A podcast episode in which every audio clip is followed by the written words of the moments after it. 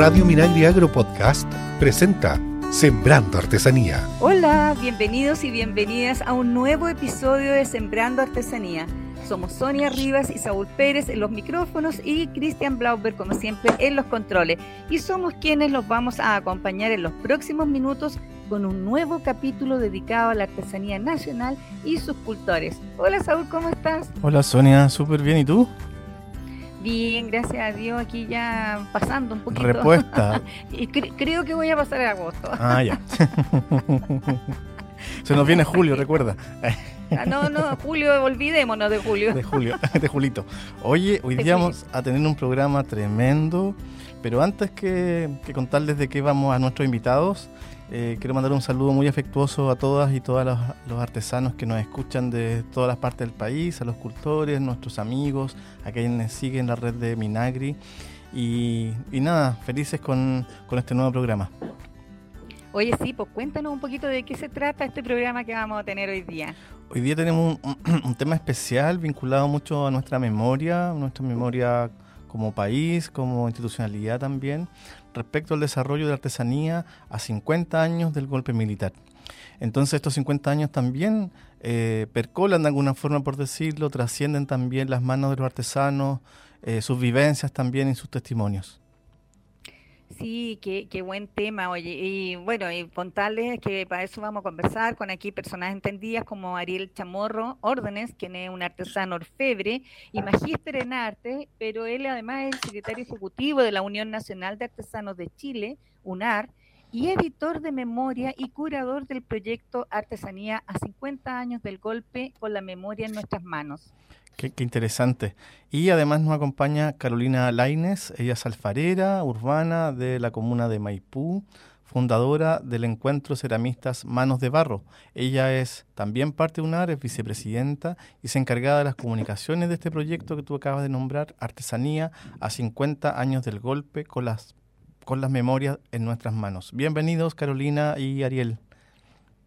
Hola, buenos días. Hola, buenos días a todos y todas. Muchas gracias por la invitación. Oye, eh, qué interesante proyecto. ¿Cómo se nace este proyecto ahí en la UNAR? Porque ustedes son los que están eh, impulsándolo. Em, ¿Hablo yo, Caro? Dale.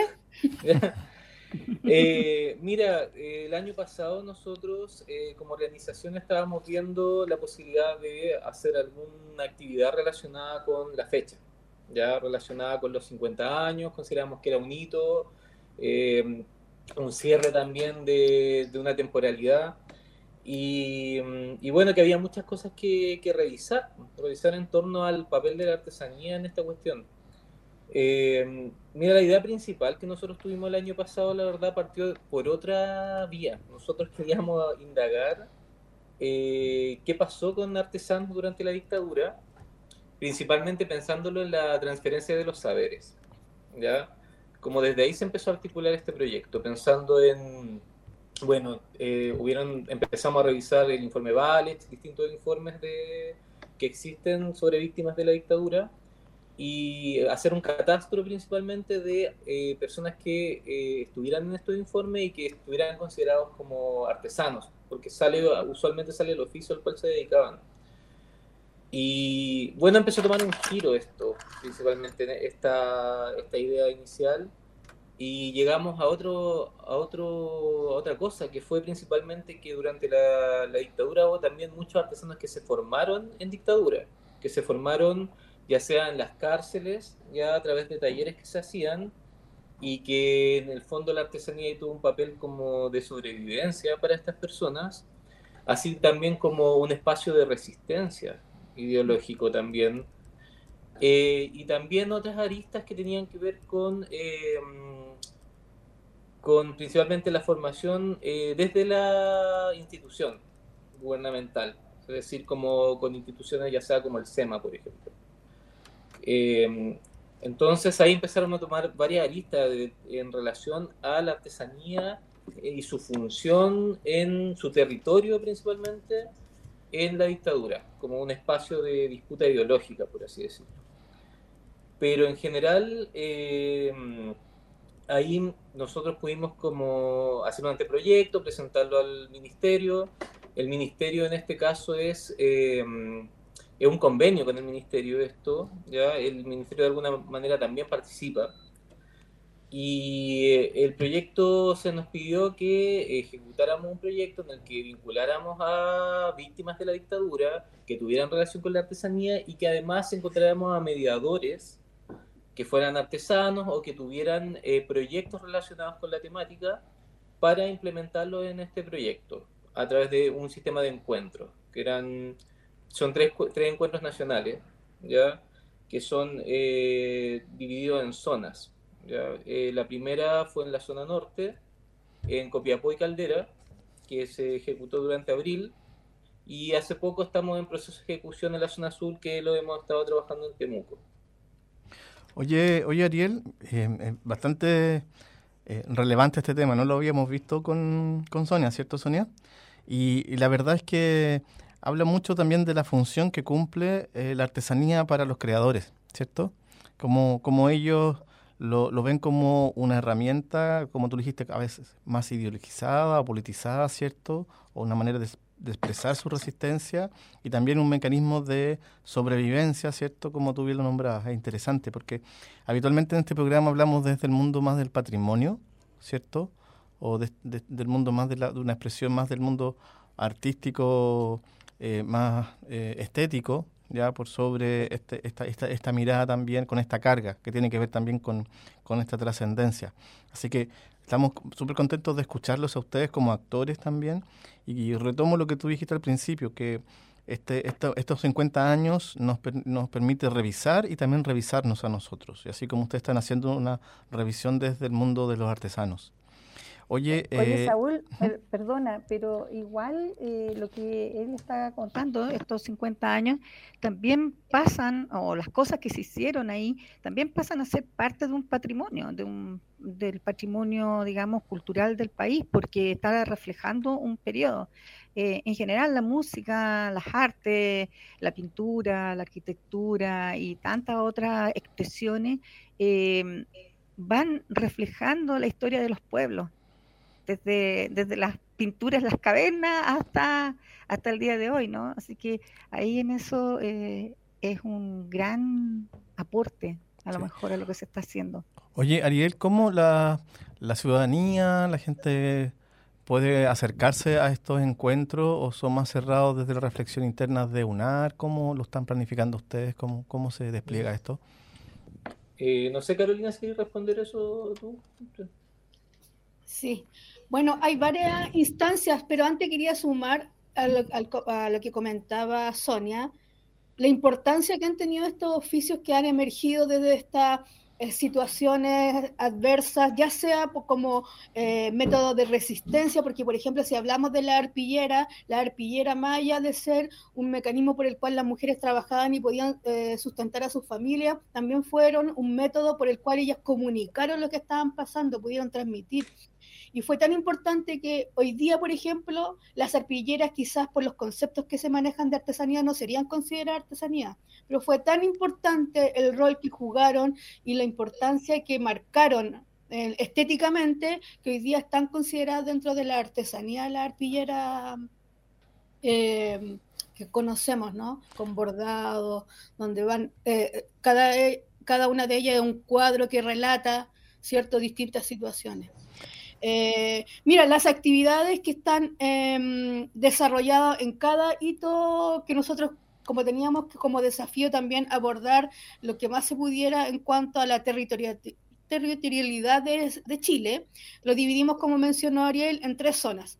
Y en cada una de estas zonas se em, comparten actividades similares como es, por ejemplo, una exposición de obras, en donde ahí traemos nosotros a la palestra cómo hoy día los artesanos, con nuestra eh, manera de comunicarnos en, la contemporaneidad de hoy, ¿cierto? Porque tenemos no solamente oficios eh, tradicionales hablando, por ejemplo, por Mayre, Quinchamalí, sino también cómo los, artesanos hoy día en los distintos oficios se están manifestando hoy, están representando eh, ese dolor, entonces se hizo una convocatoria para hacer una obra eh, en torno a esta temática. ¿ya?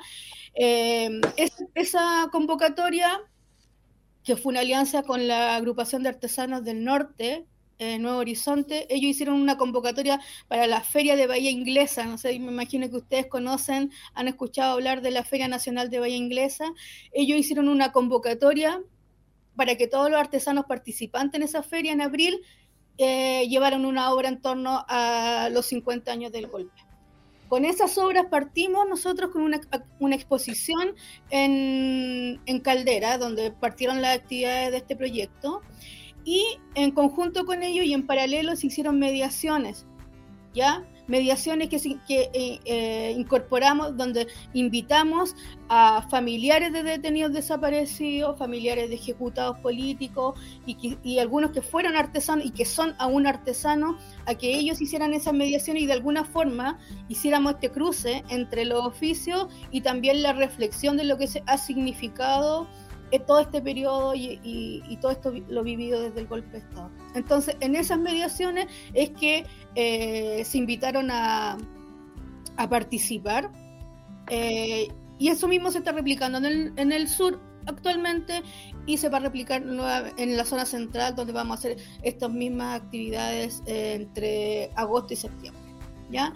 Son un poquito como, bueno, y las exposiciones obviamente son abiertas, donde para el público general las puede visitar, y las mediaciones en general las hemos como enfocado más al público eh, de los familiares, de detenidos, eh, de detenidos desaparecidos. Escuchamos a nuestros invitados. Estamos en Sembrando Artesanía. Estamos conversando en Sembrando Artesanía con Carolina Laines y Ariel Chamorro, dirigente de la Unión Artesanal de Artesanos de Chile, sobre el proyecto Artesanía 50 años del golpe con la memoria en nuestras manos. Eh, tú, tú, Saúl, tenías una consulta. Sí, Carolina y Ariel, no sé. ¿Dónde se puede desplegar la información de, estos encuentros norte, centro, sur y centro, ¿cierto?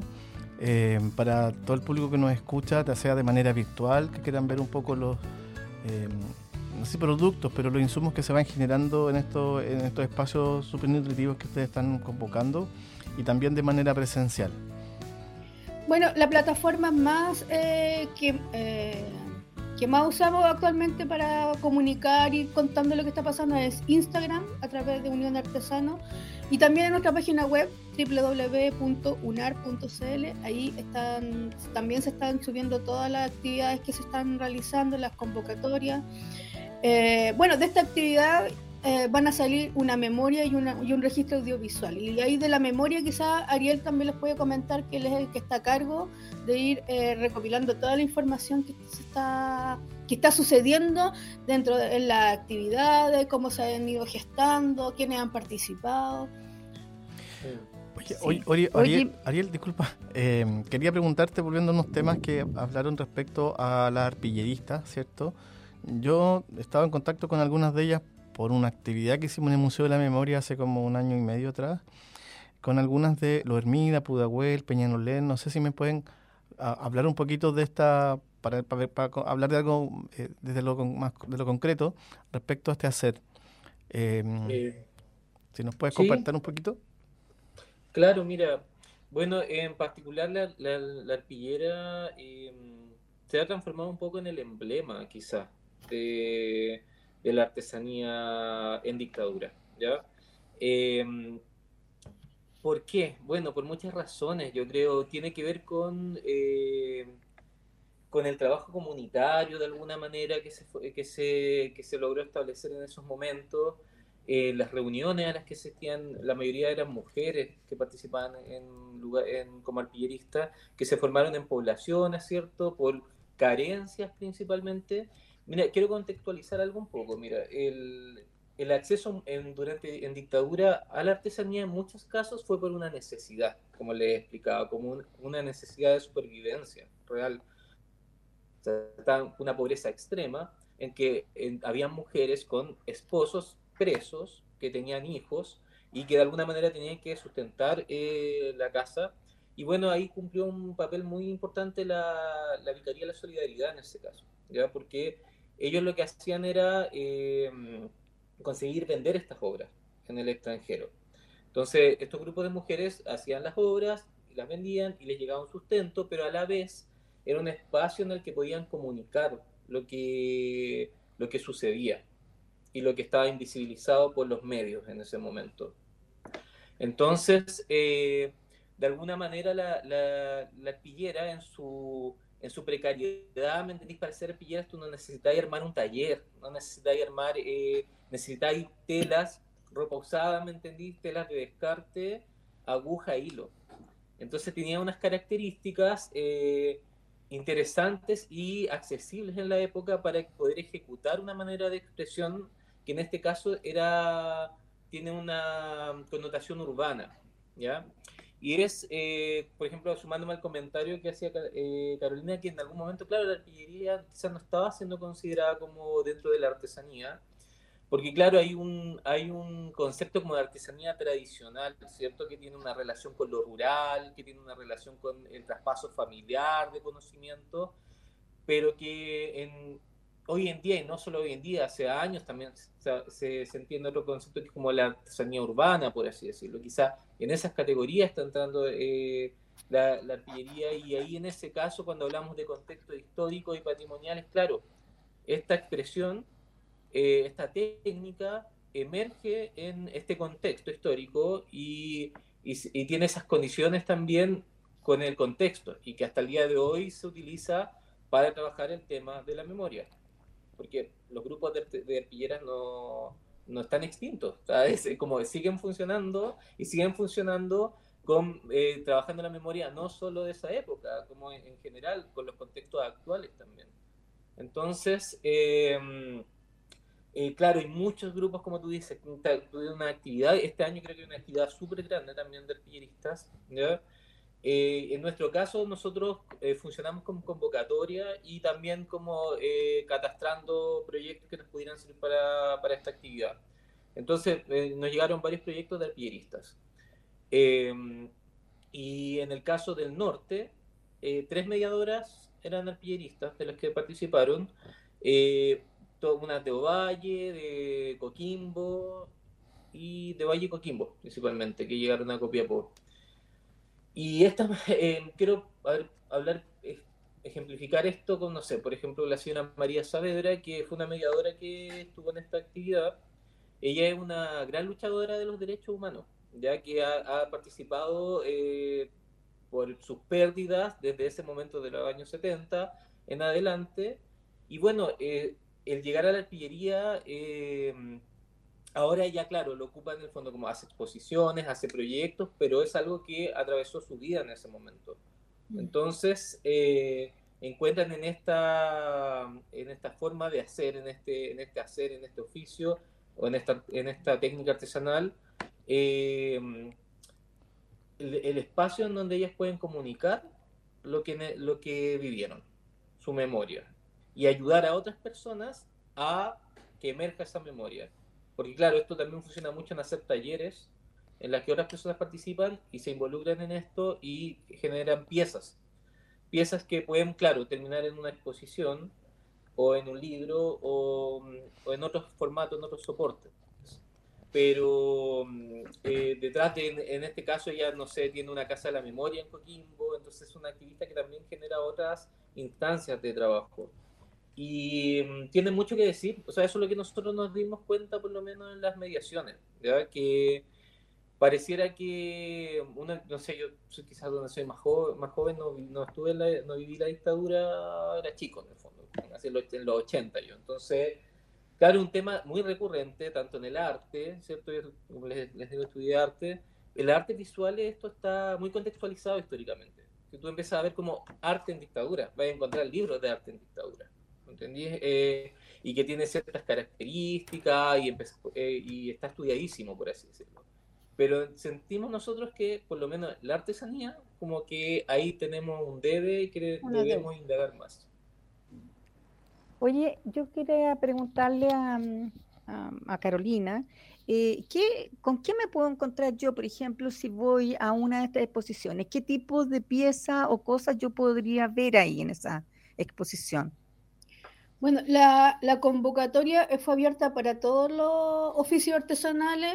Entonces tenemos, nos encontramos con piezas hechas en telar, en cerámica, en orfebrería, eh, en cestería, en tallar madera, eh, y de las distintas regiones de Chile. Tenemos eh, casi todas las regiones, ¿no, Ariel? Eh, Ariel, que, está, que ha estado a cargo ahí viendo la cédula. Y...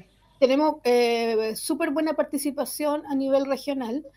y son más. ¿Cuántas obras en total tenemos, Ariel? Porque además esta se sumó a esta convocatoria que son obras que han ido itinerando. a Bahía llegaron como 70 obras, de las cuales 50 más o menos no, fueron eh, prestadas eh, para esta itinerancia.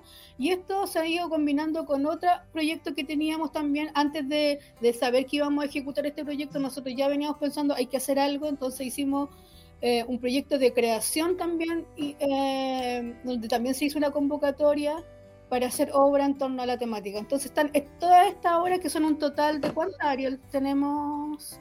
Mira, eh, bueno, las convocatorias, como dice Carolina, fueron principalmente dos. Eh, mira, en el fondo lo, que nosotros estamos haciendo es itinerar obra a través de convocatoria también.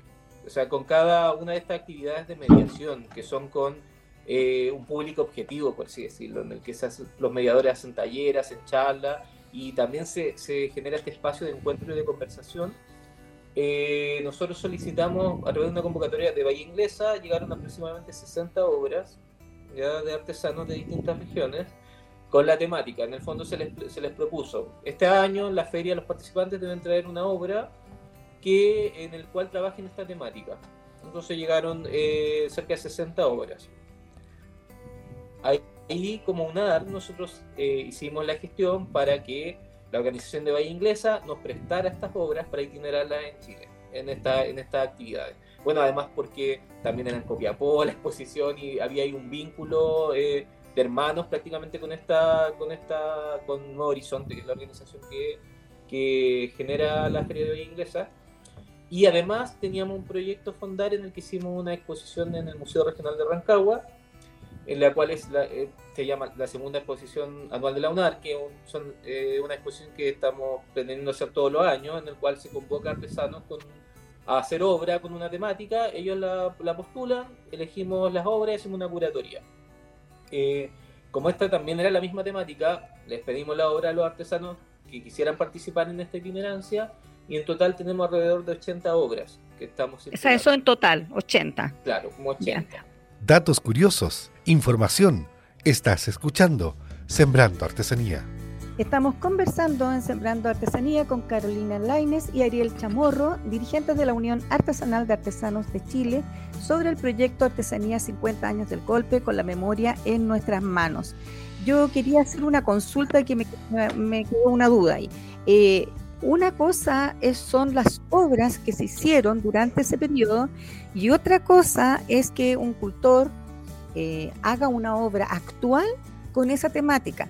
Mi pregunta es, ¿cuántas obras o si han llegado obras de ese periodo de los 50 años a estas exposiciones? ¿Por qué te lo digo?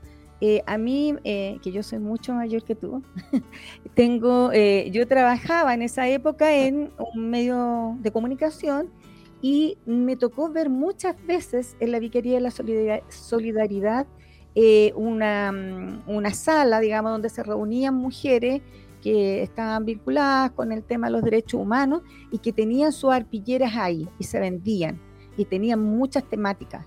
vi de distintos cosas, cosas de pueblo, muchas cosas de, escenas de la vida eh, de esa época.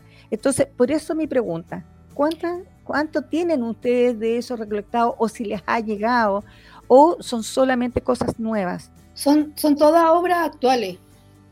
Todas las, obras que eh, son obras actuales aunque hay algunas que son, por ejemplo, trabajadas con la técnica arpillera. De hecho, de la mediación de, que hicimos en el norte salieron tres obras colectivas, que fueron tres arpilleras grandes, eh, que también son parte de la exposición itinerante, pero son todas obras actuales. Eh, no tenemos ¿Ustedes no tienen no tienen un catastro, por ejemplo, de obras que se hicieron en esa época? No. No, es que mira, ese trabajo ya eh, lo hace el Museo lo han hecho otras personas. Es como eso existe. Existe en, no sé, por ejemplo, el Museo de la Memoria tiene un catastro de, obras de esa época que en el fondo son colecciones que llegaron al Museo de la Memoria, colecciones de particulares que fueron donadas al Museo de la Memoria y que ahí tienen esas obras, eh, pero también hay otras instancias que también tienen eh, colecciones de obras. No, que sería este interesante como haberlo visto, digamos, ¿no? A ver, eh, a lo mejor el Museo de la Memoria lo hubiera itinerado junto con ustedes. Puede que tenga algún proyecto. hay, publicaciones, Sonia, respecto a obras que se han hecho dentro de lugares de reclusión. Sí, lo que pasa, Saúl, que es distinto que haya publicaciones a que yo, como un ciudadano común y corriente, vaya a una exposición y la idea, digamos, es como tener eso ahí, más que ir a leer, ¿te fijas? O ir a mirarlo por una foto. Sería, habría sido a lo mejor bonito que se hubiera juntado esta exposición itinerante eh, mm. para hacer una cosa mucho más completa. Sí, igual. Mira, te comento, en el, en el Copiapó, los mediadores que fueron llevaron obras eh, de, ellos, personales, de, pero, por ejemplo, un, uno de los mediadores que es marroquinero, que trabaja en cuero, él llevó un bolso que hizo en la época, por ejemplo, que lo hizo en la cárcel. Pero claro, él no, no nos prestó esa obra para que la itineráramos. Es como una obra que él tiene ¿Me entendéis? Como guardada, muy protegida, porque ha sobrevivido a incendios, un montón de cosas. Y las arpilleristas de, que fueron también la señora Nora también llevaron arpilleras de ellas, de ellas de su agrupación, y me parece que un par eran antiguas de la época, pero no las prestaron para la itinerancia. O sea, las llevaron para la exposición, para que las vieran en las mediaciones. Pero mira, eso yo creo que pasa principalmente porque eh, la mayoría de las personas no tienen las obras, eh, los autores no tienen las obras en estos momentos, se fueron a colecciones, se fueron vendidas y algunas eh, personas han coleccionado. Hay un par de colecciones de personas que, de particulares, que compraron artesanía en la época y tenían, tienen colecciones y en algunas de esas colecciones fueron donadas de hecho al Museo de, de los Derechos Humanos. Oye, y libros hay, también hay como catastros de ese tipo. De ese tipo también hay catastros. Oye, tengo, tengo una consulta, que, como dándole una vuelta también, como lo, primero que tú nos comentabas de esto de, de, revisar y revisar, ¿no es cierto? Eh, estaba volviendo a artillerista, pero estoy pensando más como en estos oficios, desde la resistencia también, desde la visibilidad de las minorías. Entonces también esto, este trauma, todo esto que pasó y que, que algunos vivieron, y yo también estuve en un principio también, eh, también se ha llevado al mundo feminista, de las diversidades sexogenéricas, desde el mundo obrero, del mundo de también desde la lucha social, ¿cierto? Como que eh, permanece también esas formas de, expresión, a veces hasta con las mismas materialidades, ¿no es, así o no? Le pregunto a los, a los chicos. Sí, Sí, de todas maneras, sobre todo con el tema de la arpillera, hoy día han salido un montón de colectivos bordadoras que emergen un poco de esa misma lógica, ¿cierto? Con nuevas demandas sociales, nuevas propuestas estéticas también van variando, ¿cierto? De acuerdo a los tiempos de ahora. Eh, y eso, eh, claro, es es propio en el fondo de la artesanía. La artesanía por siempre ha sido como un vehículo para contar, relatar la historia, no solamente ahora, ni hace 50 años atrás, desde siempre. O sea, hoy día sabemos de los diaguitas o especulamos de cómo pueden haber vivido o haberse vestido gracias a sus cerámicas, porque no hay ningún otro, otro vestigio que nos hable cómo se vestían, qué comían, nada. Entonces, eh, la artesanía ha sido un, un eje conductor de nuestra historia por siempre y, en esta época no iba a ser menor. Algo importante que me gustaría comentar que este proyecto nos ha permitido ver, visibilizar distintas realidades. Por ejemplo, en las arpilleras, claro, fue como las arpilleras la hacían fuera de la cárcel, las mujeres que quedaban con sus hijos, tenían más libertad de qué es lo que abordaban en, su, en la temática que abordaban. Ya ellas querían manifestar o mostrar, no sé, las horrorosidades que, pasaban, pero por ejemplo a los artesanos que tuvieron que trabajar dentro, como los que, los de, los que hicieron lanería, planigrafía, ellos no podían, ellos nos decían, eh, este proyecto partió con una charla de Héctor, eh, que es un artesano eh, de la anigrafía de Valparaíso, y él nos contaba que a ellos les prohibían hacer manifestaciones políticas en sus trabajos, entonces tenían que hacer a Valparaíso hermoso, bello, con sus calles lindas, coloridas, para poder hacer sus trabajos y sacarlo afuera y poder venderlo pero eh, son distintas realidades a las que se vieron enfrentados también eh, los y las artesanas eh, en ese periodo, que también es súper interesante, o uno de pronto no, no, se da cuenta cómo afectó también la manera de abordar el oficio. Lo mismo la metáfora de la paloma, por ejemplo, que claro, es algo como naif, ¿cierto? Una paloma, mm. ingenuo, pero representaba algo en la época. Pero pasaba piola, por así decirlo, pasaba por debajo. Porque hay registros de artesanía, de persecución de artesanía y de artesanía denotada como artesanía subversiva en la época. Entonces no es algo tan como que, hay registros de esto, que se eran perseguidos también, no era algo así como pasar tan piola. Entonces también las temáticas que abordaban tenían que abordarlas con cuidado también. Oye, quiero ir a otro foco que ustedes nombraron, que era el tema de SEMA Chile. Eh, ¿cómo, ha sido la reflexión ustedes respecto a esta forma institucional de abordar la manualidad y la artesanía eh, como una acción eh, promotora, pero también coercitiva desde el mundo del, Estado? ¿Cómo, ustedes lo han reflexionado como unión de artesanos? ¿O cómo, la gente que estaba en la época, cómo lo veía? Mira, la verdad que lo que te podemos mencionar es más o menos superficial porque tampoco hemos hecho una investigación tan grande con respecto al tema. Más que nada hay mucho relato y mucho testimonio de, artesanos que, estudiaron en el SEMA, que se formaron en el SEMA y que hoy día son artesanos, eh, con lo cual nosotros tenemos socios, por ejemplo, en la UNAR que eh, estudiaron en el SEMA. Y nos contaban en, el fondo estos relatos, que el SEMA, si bien eh, generaba talleres muy bien equipados, porque tenían mucho, mucho acceso en el fondo a, a unos talleres buenos, a, a, equipo, a herramientas, eh, todo lo contrario a la precariedad que tenían eh, los otros artesanos. Eh, pero claro, podían hacer cierta artesanía en estos talleres. Claro. Se fomentó una estética ahí eh, como la, la, tenemos por una parte la artesanía de la arpillera, la anigrafía, la que salía de la cárcel, ¿cierto? Que fue como una contracultura a la artesanía que el, el, gobierno estaba como instalando, que era como lo, el copy... El folclorizante nacionalista. El folclore, claro. Eh, claro, y que esa fue la estética que fomentó eh, de alguna forma como la imagen país turística, la imagen, país, claro. Como el tema turístico, por así el souvenir. ¿Me entiendes? Esa era el, la estética que estaban fomentando y que claro, ellos tenían los recursos y también también vendían hacia el extranjero por lo que tenemos entendido. Pues, bueno, ahí lo digo sin fuentes, la verdad. Sí, pero también entendiendo la entendiendo la mecánica de la apertura al país también, entre comillas, ¿cierto? Neoliberal en cuanto al comercio. Sonia, ¿algo que quieres aportar? No, fíjate, yo eh, quería, o sea, yo creo que el programa da para muchas cosas más, pero lamentablemente el, dios Crono. No, de nuevo, no. Hace un pacto con él, por favor. Sí, estamos llegando al final de este episodio tan interesante. Eh, me quedaron ahí muchas cosas por, preguntar, eh, pero bueno, nunca se sabe si esta va a ser nuestra primera vez que nos encontremos.